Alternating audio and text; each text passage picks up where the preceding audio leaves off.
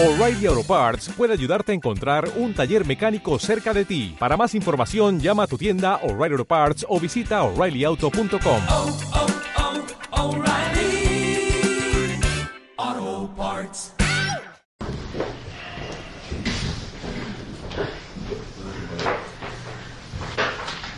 Bueno, buenas tardes. Mientras se sienta Adela, mientras se siente el presidente, eh, eh, de lo que más orgulloso me siento yo en mi currículum, que no lo dice ahí, lo dije el año pasado, porque lo tuve el año pasado.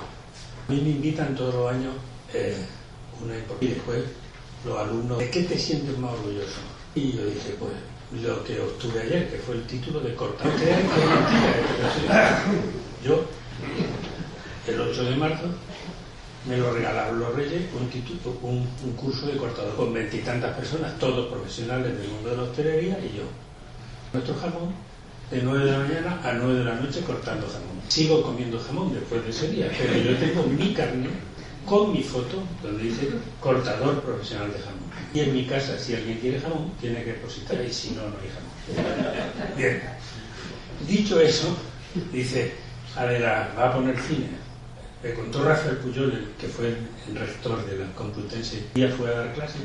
Y oye, oye, eh, ¿tú vas a poner un pendrive o vas a decir algo? Lo mismo que ha dicho Adela, ¿vas a poner cine? Sí. Entonces, yo voy a decir algo apoyándome en un pendrive. Entonces, os ruego que me disculpen nos vamos a apoyar en un pendrive. Probablemente es muy complicado empezar a hablar de este tema sin que tenemos esa gran interrogante que está ahí, pero sirve para, para ir y empezar a hablar, ¿no? Más si se tiene en cuenta que yo llegué ayer por la tarde a Genoso en este momento. Pero bueno, el interrogante es porque yo, yo no sé muy bien dónde nos encontramos. Hora de ponernos a discutir sobre dónde nos pues probablemente tenemos que empezar a decir esta eh, tarde Betty, pero yo le que los béticos somos de una determinada forma de ser, no la mencionista y tal. Vamos a hablar del fútbol respecto de la responsabilidad. Poco es el momento, pero vamos. Está claro que yo creo que está en la época de la irreverencia y la época del olvido. Lo, del olvido lo dijo Sennett yendo y padeciendo de los últimos 35 años y probablemente los más jóvenes. Intendencia, porque me educaron y a muchos de los que aquí estamos, o a todos los que aquí estamos, nos enseñaron en algún momento que se llama la cura de la decencia. ¿no? Pero desafortunadamente cuando resulta que eh, a confundir progreso con velocidad. Cuando uno eh, empieza a confundir progreso con velocidad, vive en el permanente facilismo y lo que quiere es eh, obtener todo con un chasquido. Y seguramente hemos perdido tiempo de la cultura del esfuerzo y empezamos a recorrer eh, caminos que nos lleven por precipicio a alcanzar metas que de otra forma nos costarían. Todo de la sociedad líquida tiene que ver con un mundo que estamos viviendo y probablemente en algún momento nos vamos a arrepentir, pero después de la Segunda Gran Guerra fuimos capaces de conseguir en Europa eh, una sociedad que parecía que tenía eh, trabajo para todos y trabajo para siempre, en donde una seguridad social no iba a tener un retiro aceptable, en donde estaban puestas las bases de un estado de bienestar que se está desmoronando poco a poco, y algo es lo que vamos a tener que meditar en el inmediato futuro. ¿no? Yo creo también que por esa fecha, que hace 30 o 35 años, eh, empezaron a venderse y a comprarse porque pensaron guava mucho más que el mantener para, para una necesidad. de telefónica le servían para dar a una hija o, o, o prestarle a un hijo y después de que el capital se volviese impaciente y que todo el mundo quisiese, hacerse rico de repente, pues yo creo que muchos dirigentes se volvieron indecentes. Estuvieron a punto de echarme del Instituto de Empresa dando una charla por decir que los dirigentes se volvieron indecentes, pero lo creo sinceramente. A mí me parece que desde el momento en que eh, empezaron a considerarse que el dinero era el principio y el fin de todas las cosas, empezamos a ir peor en otro tema. Le contaba Jesús, a quien tanto quiero, que el día 17 el Papa, en un discurso ante los empresarios católicos de todo el mundo, ni aparte de una reunión en Roma, ¿no? Yo tengo aquí un discurso eh, importante porque el Papa le habló a los empresarios de las cosas que hoy nos importan a mucha gente. Le habló del dinero, le habló de que el dinero debe servir en vez de gobernar, el dinero debe servir en vez de gobernar, y ese es un principio clave, dice el Papa. El dinero es solo un instrumento técnico de intermediación, de comparación de valores y derechos, de cumplimiento de las obligaciones y de ahorro. Y como toda técnica, el dinero no tiene un valor neutro, sino que adquiere valor según la finalidad y la circunstancia en que se usa. Bueno, el segundo riesgo del que habló Papa es el riesgo de la corrupción. El segundo problema más importante que tenemos en España, lo dice no solo el Papa, sino que lo dice el FIS en España y Transparencia Internacional el informe que presentó el miércoles pasado. Y definitivamente también eh, habló el Papa de la necesidad de la gratuidad y de algo que muchas veces eh, yo creo que Adela ha hablado también muchísimas veces sobre la necesidad de tener mucha más humanidad, mucha más fraternidad. ¿no? Y naturalmente habló de los refugiados. Yo creo que no se puede ser más actual con los empresarios cuando el Papa habla de dinero, cuando el Papa habla de corrupción y cuando el Papa habla de fraternidad. Y una persona a la que muchos conocéis, José María Lozano, eh, que puso un tuit que decía, después del discurso del Papa, alguno deberá decidir si seguir siendo empresario o católico. Es probable, es probable. Realmente claro cuando hablaba de temas y yo creo que nosotros también deberíamos ser claros cuando hablamos de estos temas. Dirigente indecente, y dicho dirigente, no directivo, para que no confundamos con empresas. Yo creo que hay dirigentes políticos, dirigentes empresariales, dirigentes institucionales. Y definitivamente eh, hay un tema que es la ceguera periférica incertidumbre. ¿no? Lo periférica tiene que ver con mirarnos el ombligo. Durante mucho tiempo, a título individual, a título empresarial, a título local o a título del país, no hemos mirado demasiado el ombligo, hemos sido capaces de alzar la vista y mirar hacia el horizonte, que es lo que hace que los países y las personas y las instituciones de forma tal que eh, la certeza que tenemos ahora mismo, la única certeza desde mi punto de vista es la propia certeza. No sabemos los seres humanos. A la Cortina le gusta repetir, dando a lo que pasa es que no sabemos. Bueno, vamos a ver si le ponemos remedio. ¿no? Yo creo que estamos en mi crisis, nadie lo duda. Estamos en mitad de crisis, porque las crisis no van nunca, pero hay sistemas, ese es el principal sistema. Uno, hacerse rico, y esta hermosura irónica del roto, es mi vecino mío y al que yo admiro y quiero profundamente, define muy claramente qué es lo que está pasando. Curioso, venía hoy, venía hoy en el país de Joaquín Estefanía, muy que Trump gana en Estados Unidos multimillonario que habla de los sueldos y que, en fin, ¿para qué vamos a seguir hablando? ¿no? Pero dice, dice Joaquín Estefanía en el, un artículo que publica el país. La conjura contra América se llama. La democracia al revés. Se ruega que Trump incumpla sus promesas electorales. Profundo, profundo. Aquí está todo el mundo deseando que este señor que este señor incumpla sus promesas electorales y no solo y no, solo lo dice Joaquín Estefanía, ¿no? Porque Antonio Garrigues decía el otro día, me decía el otro día porque es buen amigo y estuve hablando con él largo rato y me decía eh, como Pío Cabanilla bajo, ¿no? Entonces decía, ahora mismo lo urgente es esperar. Vamos a ver qué pasa. Vamos a ver qué pasa. Eh, lo urgente es esperar en este momento. Bueno, pues yo creo que podríamos reflexionar sobre si estos métodos para salir de la crisis nos sirven o no nos sirven. Y recordando los métodos para salir de la crisis, yo recordé un hermoso poema de Benedetti que se llama El soneto del dinero, y en una de las cuartetas dice Benedetti, el dinero no tiene desperdicio, los ricos por correspondencia, eso dice esa cuarteta, profunda cuarteta. El dinero no tiene desperdicio, pobres lo ganan con paciencia, ricos por correspondencia, miles sin prejuicio. Dice Bauman, lo dice hace poco, que el poder no lo controlan los políticos y que la política carece de poder para cambiar tema para la reflexión. Pero antes que Bauman, y aunque no se ve ahí, Rorty, que seguramente ha sido el filósofo más importante que ha en Estados Unidos en los últimos siglos, más allá de que él no quisiera ser filósofo, que lo que quería era yo creo. Decía Rorty, aunque no se ve entero en la pantalla, tenemos ahora una clase superior global que toma todas las grandes decisiones económicas y lo hace con total independencia de los parlamentos, con mayor motivo de la voluntad de los votantes de cualquier. Mutatis mutandi, pensar por qué razón tanta gente desalentada no cree en nada ni en ninguna. Porque probablemente mucha gente ha pensado, y yo creo que ha pensado, que hoy gobiernan el mundo instituciones no de Fondo Monetario Internacional, americana. Poniendo ejemplos, lo que la gente siente que toma decisiones, algunas de ellas económicas, que importan mucho y que importan a la vida diaria de las empresas y de las personas, bueno, instituciones a las que nadie marchamos de demócratas, por nada por el interés pero las personas que tienen una hipoteca sienten que su de alguien que considera que es diferente a lo que está ocurriendo hoy en el mundo. Ese desaliento, esa desafección tan profunda que hay en este momento, de una u otra forma hace que muchas de las grandes decisiones no han sido elegidas precisas. Y mientras tanto, a mí me gusta repetir eso que estáis viendo en la pantalla. Yo se lo di a Ban Ki-moon en Ginebra hace. Uno hizo la cita de quién era, y entonces yo pensé que era de Ban Ki-moon. Pero me puse a investigar y vi que no era de Ban Ki-moon. Y creo que la dijo Mahatma. Me parece una frase, una, una frase con, con, mucho pozo, ¿no?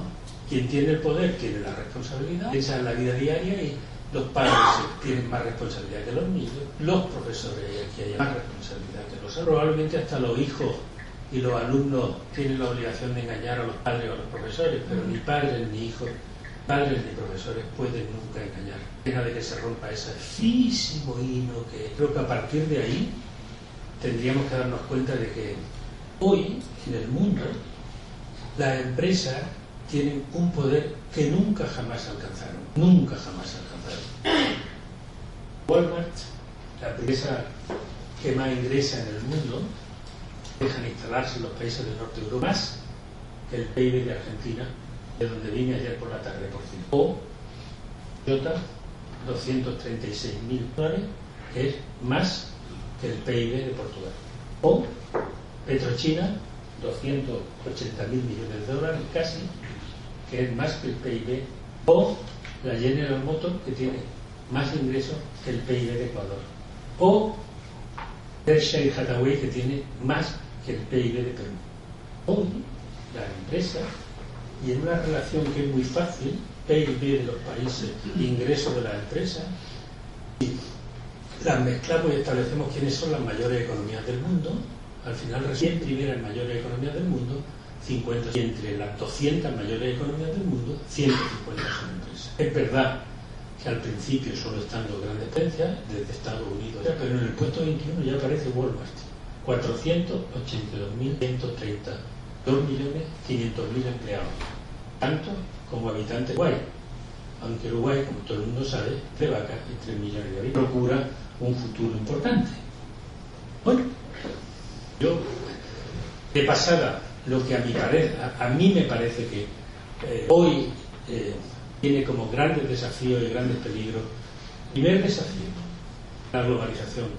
Está claro que todo el mundo hablará de globalización, ¿no? Pero de lo que estoy también seguro es de que hoy todo el mundo habla de globalización para mal. No solo Trump, que la ve desde otra perspectiva, pero Obama exhorta a corregir el rumbo de la globalización. Periódico del 17 de noviembre. Eh, civilizar el capitalismo, 16 de septiembre, un artículo de Federico Steinberg, o la reflexión que nos puede llevar a pensar que, que aquí la única globalización que ha funcionado, también ha funcionado, que dio lugar a la crisis económica del 2007, ha sido la libre circulación por todo el mundo. ¿no? Al que, pum, uno le da al botón y es capaz de transferir. Tengo un slide luego maravilloso. No ha funcionado la globalización, la de Doha, separada. Y nunca ha funcionado. Stefan Weil dice en su memoria que hasta 1914 el mundo era de todos. La gente podía circular libremente. Y luego ha triunfado en estos años algo que el Papa definió mágicamente como la globalización. Hace dos años en Lampedusa murieron miles de personas ahogadas en el Mediterráneo y el Papa se desplazó de la indiferencia. Parece como si los seres humanos, a pesar del siglo en el que vivimos, seamos incapaces de compadecernos de la desgracia y también de la era como si solo nos importa lo que ocurre a 5 metros o al- y siguen muriendo centenares de personas todas las semanas en el Mediterráneo y en Europa, en donde no hemos sabido dar la talla, hay países como Canadá que están dando no solo la talla, sino ejemplo absoluto de cómo es posible recibir un trabajo en donde puedan desarrollar la globalización de la indiferencia. Eh, lo de la era digital es como es. Esto, eh, yo creo que no hace falta cuenta, aunque, perdonadme que os lo diga, lo repito siempre, a ver, lo de Internet y, y la nuevas tecnologías es lo que es, instrumentos, porque un tonto conectado a Internet sigue siendo tonto, por mucha banda tonto o la tonta, aunque estén conectados a Internet, siguen siendo tontos. O eh, el nuevo orden económico mundial, donde también demasiadas observaciones, o la ecología. Creo que seguimos pensando, eh, leí anteayer en Argentina una cosa del que había dicho el, el secretario general. Teóricamente lo que se afirma en París es que no deberíamos subir 2 grados la temperatura del planeta de aquí a final de siglo. Probablemente el año 2016 ya hayamos subido 1.2 grados. Y lo que se espera de verdad es que antes de 2100 hayamos subido 4 grados. Con 4 grados desaparecen países enteros.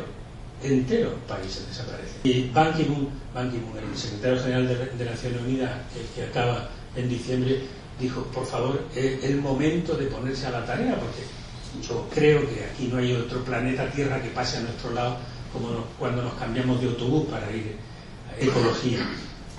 El rol del Estado.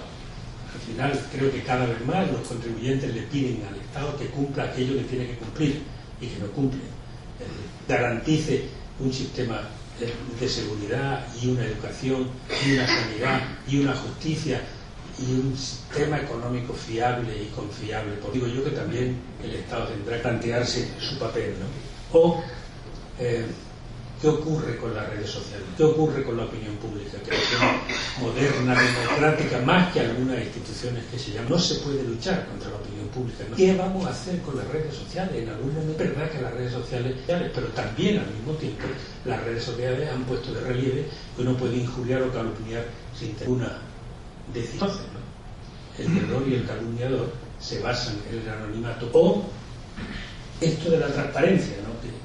A un, a un periodista que me ha preguntado esta tarde, os lo contaba antes, yo le he dicho que esto, porque no sé por qué me ha preguntado la transparencia, porque me ha preguntado del fútbol. Y, entonces yo le he dicho, mire, a mí me parece que lo de la transparencia está claro. Eh, esto es un imperativo social, hoy la transparencia, pero la transparencia es una obligación. El día que lo entiendan los dirigentes empresariales y los dirigentes de avanzado. Pedir cuentas no es una humillación. Pedir cuentas es una obligación del que administra dinero público o del que en nombre de otro administra dinero de otras personas. Y el día que lo comprendamos, seguramente habremos alcanzado la forma de llegar a un acuerdo, porque sin transparencia probablemente eh, estamos incrementando extraordinariamente la corrupción. ¿no? O la desafección, la desconfianza, el populismo del que antes hablábamos. ¿no? Y yo me refería a lo que pasaba con Trump, decía Joaquín Estefanía de. O, para que no nos olvide, que desde que de Berlín aquí no hay más que libertad de mercado. Hay un mercado libre en donde hay competitividad y hay productividad. Y el que tiene una empresa o un negocio, lo que tiene que hacer es hacerlo mejor que sus competidores, porque si no se queda sin empresa y sin negocio. Y ser más productivo que sus competidores, porque si no también se queda sin empresa. Y este es un gran desafío contra el que luchar permanentemente, todos los días. Pero además de esos desafíos, yo creo que hay alguna obligación. Eso le cabe a la Fundación EDNOR, a una universidad o a la tienda de zapatos que hay en la esquina. La principal obligación es la que está para cumplir con su misión y con su deber y hacer su trabajo con profesionalidad. Y si no se cumple, mal lo estamos haciendo. Y si el que vende zapatos vende malos zapatos, rotos o a un precio excesivo, probablemente su tienda de zapatos está llamada a desaparecer. Además de cumplir su misión, no olvidemos lo que es el mundo empresarial. Una empresa que no genera resultados desaparece. Una empresa que genera resultados puede dar trabajo. Generando resultados y dando trabajo, yo creo que hay que ser eficiente, hay que ser competitivo y hay que ser innovador. Pero Cuando hablamos de innovación, a mí me gustaría que pensáramos en que por encima de cualquier otra cosa, la innovación es que yo me invente, no, no es que yo me invente todos los días un nuevo producto o un servicio diferente. La innovación es una actitud, es preguntarse, también lo decía Ortega, ¿qué puedo hacer yo para mejorar? Cuando yo me pregunto qué puedo hacer yo para mejorar lo que estoy haciendo, está claro que estoy dando un paso adelante en la innovación y tratando de ser mejor profesional y sin duda ninguna mejor persona.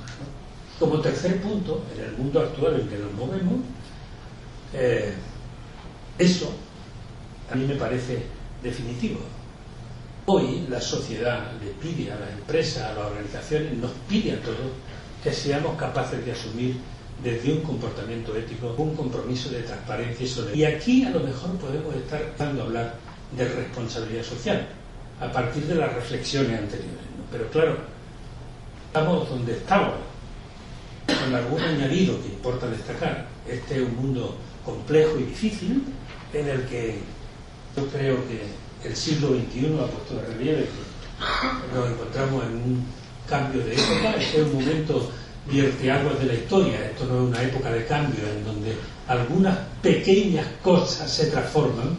Esto es, como decía Schumpeter, una especie de destrucción creadora tenemos que olvidarnos de los viejos paradigmas y ser capaces de asumir los nuevos paradigmas, que son los que nos van a llevar adelante en un mundo sin duda mejor en el que creo y creo profundamente. Ese cambio de época tiene que ver con algunas peculiaridades que también tiene el mundo en el que vivimos. ¿no? Y esas peculiaridades, desde mi punto de vista, son dos. La primera es eh, la multilateralidad. Nos sirve el ejemplo ahora que Obama se va en el año hace ocho años, cuando él ganó las elecciones, Obama tenía como eslogan el Yes we can, sí podemos. ¿no? Yo creo que sin alianzas público-privadas, sin alianzas de todo tipo, que es el punto número 17 de los, de objetivos del desarrollo sostenible, mal vamos a poder hacer nada. Fundamentalmente porque también desde mi punto de vista, yo creo que el liderazgo solitario hace bioterreno frente a los liderazgos solidarios y compartidos. Como vengo de Argentina, os he traído un, una hermosa viñeta del grandísimo Quino, deja clarísimamente lo que yo quiero decir con esto. ¿no? Cierra la pantalla un señor en calzoncillos, ahí está. Y una vez que se pone su traje, su corbata, coge su cartera, se va a ver a un pintor con la foto el otro no, es evidente. Y parece ser que el pintor acepta el encargo porque al final nos encontramos con un hermoso óleo de dos metros por dos metros que refleja el ombligo del sujeto que preside el Consejo. Obsérvese la cara de los señores consejeros y obsérvese la cara del satisfecho propietario de un ombligo. Yo creo que aunque todavía existan ombligos, esto es algo que se estará acabando. No vale los liderazgos solidarios. Ya nadie va a ser capaz de Vamos a tener que hacerlo todo, de consumo, hombro con hombro, si no, pocas cosas vamos a conseguir. ¿no? Y el tercer punto, yo creo que un lugar como en la universidad se ha notado, países donde se han recibido multiculturalidad. Las universidades españolas, sobre todo en universidades o en ciudades donde se han recibido muchos estudiantes europeos de Erasmus, de cualquier otro lugar, eso tiene un valor que probablemente no tienen. Hemos sido tierra de acogida, al menos en la universidad, y no somos tierra de acogida. Lo que por algo necesitan son los más desesperados. Bueno, y mientras tanto sigue habiendo crisis, y mientras tanto sigue habiendo más crisis. Y con crisis y con más crisis, los tres problemas fundamentales con los que nos encontramos en este momento, desde mi punto de vista, son eh, esos.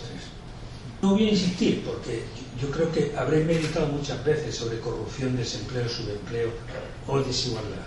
Pero sí quiero pararme en unos flashes de, de que os he preparado. Por ejemplo, respecto de la desigualdad, una portada del The Economy de hace cinco años hablaba del rico y el resto, algo que ha provocado la globalización. Y con medios mecánicos, sea de la naturaleza que fueren, el resto puede alcanzar al rico. Algo que puso de manifiesto Stiglitz en su famoso libro que estáis viendo en pantalla, Lo que no importa es tanto el título cuanto el subtítulo, ¿no? El 1% de la población tiene lo que el 99% necesita. O eh, el mapa de la pobreza en el mundo, o el mapa de la corrupción en el mundo, donde lo oscuro es corrupto y lo clarito es menos corrupto. Miércoles que le España, España estaba con un 5.8 aprobado respecto al año 14, 2015. En el 2016 solo han presentado una parte de países, 40 peoramos, porque 6 de cada 10 españoles piensan que... Y cuando antes hablábamos de globalización, fijaos qué cosa más curiosa, porque lo vais a ver a continuación, yo creo que se podría resolver solo con voluntad política. Este es un estudio del Boston Consulting Group, en donde aparece eh, la manteca colorada que hay en el mundo, a través de sociedades offshore en paraísos fiscales. Fijaos, el PIB del mundo son en torno a 62 billones de dólares. Es el, ahí dice trillones, pero porque vos no sajones y habla de trillones, que son nuestros billones. Fijaos esto que era casi 9 billones de dólares, probablemente sean muchos más, están en, a través de sociedades offshore en paraísos fiscales que nadie controla y que naturalmente no tributan. Y estáis viendo cuáles son los flujos. En Norteamérica y Latinoamérica la gente se va al Caribe y a los paraísos fiscales de Panamá, en Europa se va a Suiza, en, en, Pacífico se van a Hong Kong, pero al final casi todo el mundo pasa por Suiza. No sé por qué está en esos flujos que se producen de los capitales, todo el mundo pasa por Suiza. Vamos a ver. Si eso tributara al 10%, tendríamos 900 mil millones de dólares, con los que probablemente se podían hacer no sé cuántos miles de escuelas. ¿De qué estamos hablando cuando eso está viendo ahora mismo en el mundo? ¿no? ¿Dónde está la voluntad política para acabar probablemente con eso? ¿Por qué a muchos se les llena la boca de solidaridad cuando realmente no quieren decir eso? ¿Por qué hay empresas buenas o empresas malas? No porque haya empresas buenas o malas, sino porque empresas son buenas si transustancian bien y malas si transustancian mal. Y si transustancian bien resulta que no convierten los hechos en retórica y el bien común no lo transforma en intereses personales. Esto no es manera de solucionarlo. O parece que no es manera de solucionarlo. Y yo os quiero recordar lo que ocurrió hace 15 años atrás con, dos temas que nos ponen inmediatamente en bandeja el hablar de los objetivos del desarrollo. Hace 15 años, si recordáis, en 1999, el secretario general de Naciones Unidas anunció en el foro de Damos que iban a ponerse en marcha algo como los eh, Pacto Mundial, ¿no? el Global Compact, algo que iba dirigido fundamentalmente a países y a instituciones. Y efectivamente, en el año 2001, nació el Global Compact. El que os vaya a reír, pero estoy diciendo la verdad. Los principales firmantes del Global Compact en todo el mundo, quitando las microempresas, hay 12.400 aproximadamente. En España, 2.700. Mucha diferencia. 2.700 empresas e instituciones firmantes. Algo que caló en empresas y en instituciones porque representaba, parecía representar un compromiso respecto del derecho humano, derechos, derechos laborales. Sabéis que en 2003 se sumó a los nueve principios, que eran los nueve principios que se lanzaron, un décimo principio que era la lucha contra la corrupción. Parece que ha servido de poco, parece que ha servido. Después también, en el año 2000-2001, aparecen los objetivos de desarrollo de 8 que estáis viendo en la pantalla. Y que fundamentalmente lo que trataban de que los 186 países que en su momento lo firmaron, y a ellos iba dirigido, poner las bases para que se erradicara la pobreza, se lograra una enseñanza primaria universal, se promoviera la igualdad, así hasta ocho. Fundamentalmente afectaba a países y aquí las empresas eh, no dijeron mucho, probablemente estaban comprometidas con el Pacto Mundial, pero aquí no había exigencias de ninguna naturaleza el que se comprometía con el Pacto Mundial cada dos años manda un informe de progreso y si no lo manda te acaban sacando de la lista del Pacto Mundial sin más consecuencias que el escarnio que puede tener el que te digan que te han dado de baja. Pero los ODM parece que cumplieron su tarea. La cumplieron. Y es verdad que se redujo la pobreza y es verdad eh, que se rebajó sustancialmente la... Y es verdad que se rebajó. Y es verdad, y es verdad, y es verdad. Y cuando llega el 2015, que era el objetivo aparece la necesidad de algo que sea global, que importe a todo el mundo, que tenga carácter total, en donde se puedan integrar absolutamente todos. Y ahí aparece un poco más tarde, como sabéis, después de hagamos el repaso sobre la hora que, hora que es que eso son viejos paradigmas y ahora es el momento de pensar seguramente en otras cosas, ¿no? Y esto está hecho a propósito para que nadie se duerma, este ruido.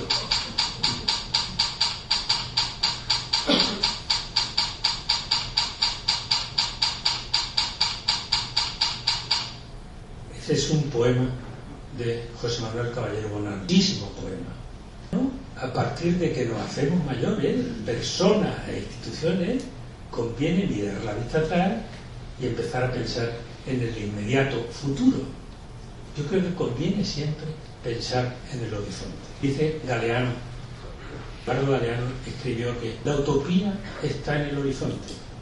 Yo me acerco dos pasos y la utopía hace dos pasos para atrás. Entonces, ¿para qué sirve la utopía? Para eso, precisamente. Creo que conviene levantar la vista, dejar de mirarnos el ombligo y empezar a pensar eso en el horizonte, que siempre se va a ir retrasando cuando creo que nos hacemos mayores y por eso es bueno que empecemos a pensar en otras cosas. Tenemos que empezar a gestionar empresas e instituciones de nuevo, de una forma distinta, porque estamos en un tiempo nuevo. Y en ese tiempo nuevo cuentan esto que estáis viendo aquí, personas, valores, ética. Eso es lo que cuenta en este tiempo nuevo. Y afortunadamente en este tiempo nuevo también yo creo que cuenta el que seamos capaces, con ética, con algunas obligadas normas de conducta, de relieve, determinar ética. Y ella me corregirá, pero desde mi perspectiva es ser capaces eh, de encontrar principios de aplicación aquí y ahora. Principios que sumados a los valores que tradicionalmente ha cartografiado la historia del hombre, la la libertad, la democracia, la es posible vivir en un mundo mejor. Yo creo que con ética, con ese comportamiento ético, un comportamiento que nos permita en el inmediato futuro eh, vivir de una forma diferente, pues yo creo que lo primero sería, en la base de la crisis del 2007, a mí me parece que hay mucha incompetencia, es decir, de no saber las cosas que se tenían que hacer, o prudente, en la base de un buen actuar, o esto que es una especie de sombra que una vez va a adelantar, lo que se llama reputación, o el sentido de la responsabilidad, yo no quiero que me hagan lo que no hago a los otros, ¿no? o apariencia de la que hemos hablado suficientemente, o la austeridad tan importante, la austeridad, o el espíritu de servicio. Algo que yo no sé definir muy bien, pero que es todo y cada uno de nosotros sabemos cuando hay o no espíritu de servicio, singularmente cuando vamos a una cafetería y sabemos si hay espíritu de servicio, o cuando un dependiente nos vende algo, o cuando llegamos a una universidad en la universidad nos enseña determinadas cosas. Yo creo que el espíritu de servicio, considerando la función social que todo y cada uno de nosotros tenemos, es extraordinariamente importante. Creo que en este momento vamos a una responsabilidad social de la empresa versus una responsabilidad social de la o quitarle la responsabilidad social y que eso significa el que haya corresponsabilidad.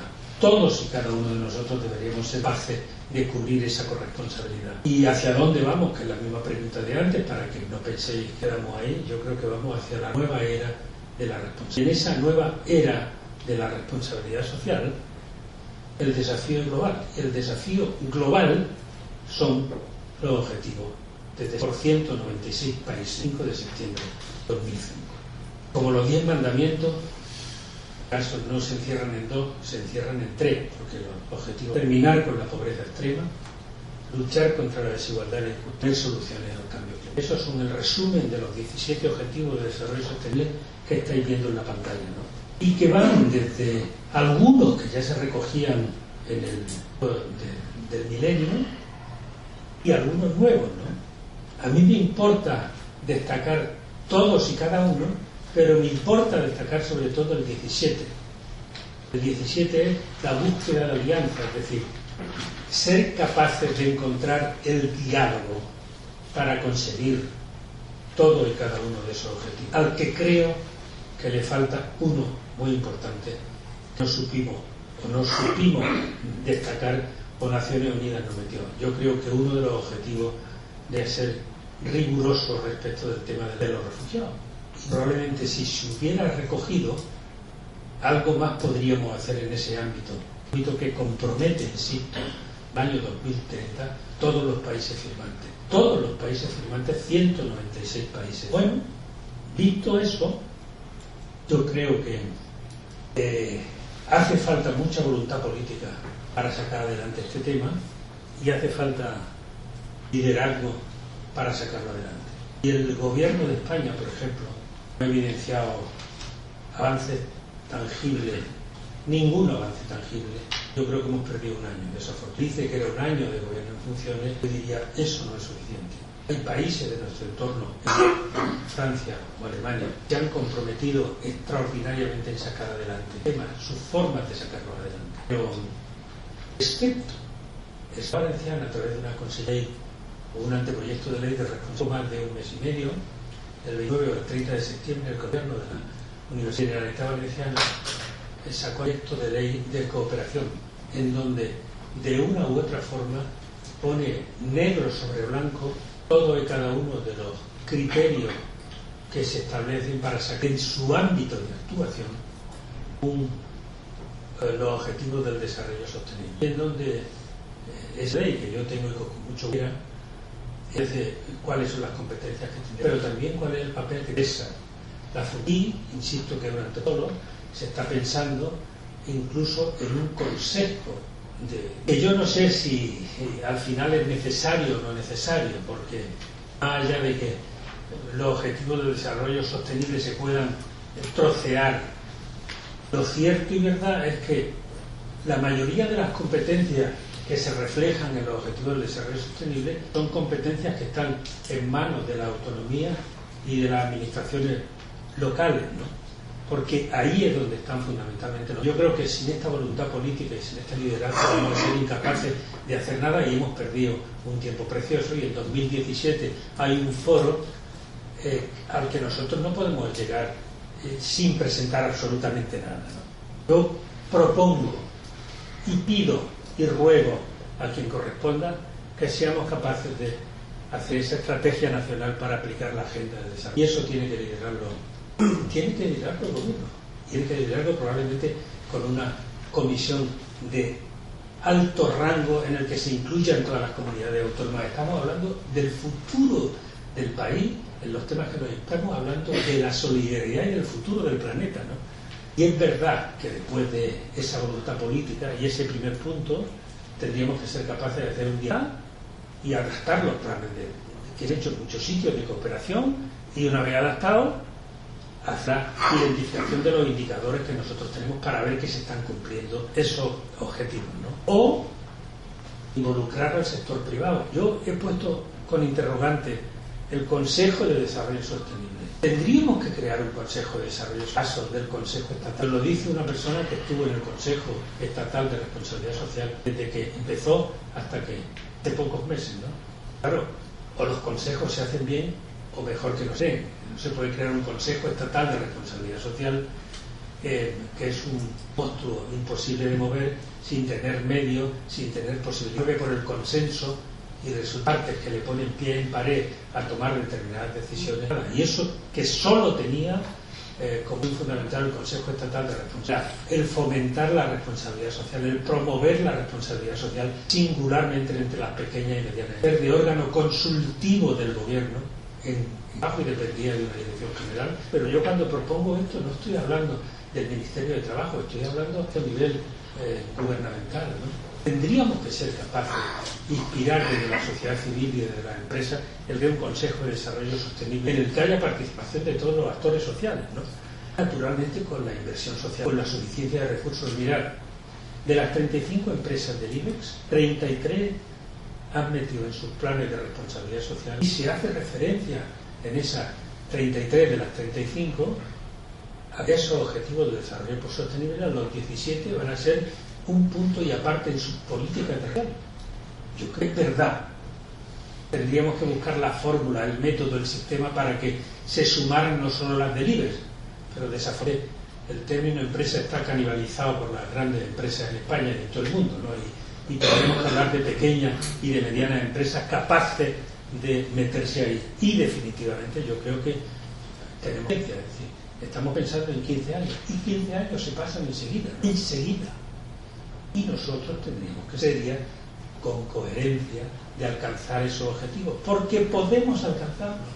Y porque si no, los niños un tercio de nuestros niños en exclusión, datos firmes, y que nunca se cree el gobierno, pero que son ciertos, porque salen datos estadísticos que se protegen nuestros niños, en algún momento no lo van Estaba pensando que si no se hacen cosas con los niños, cosas porque claro, los niños no pueden como otros, bueno, mecanismos de seguimiento y rendición de cuentas. Y al final, eh, vemos cuando decíamos la multilateralidad.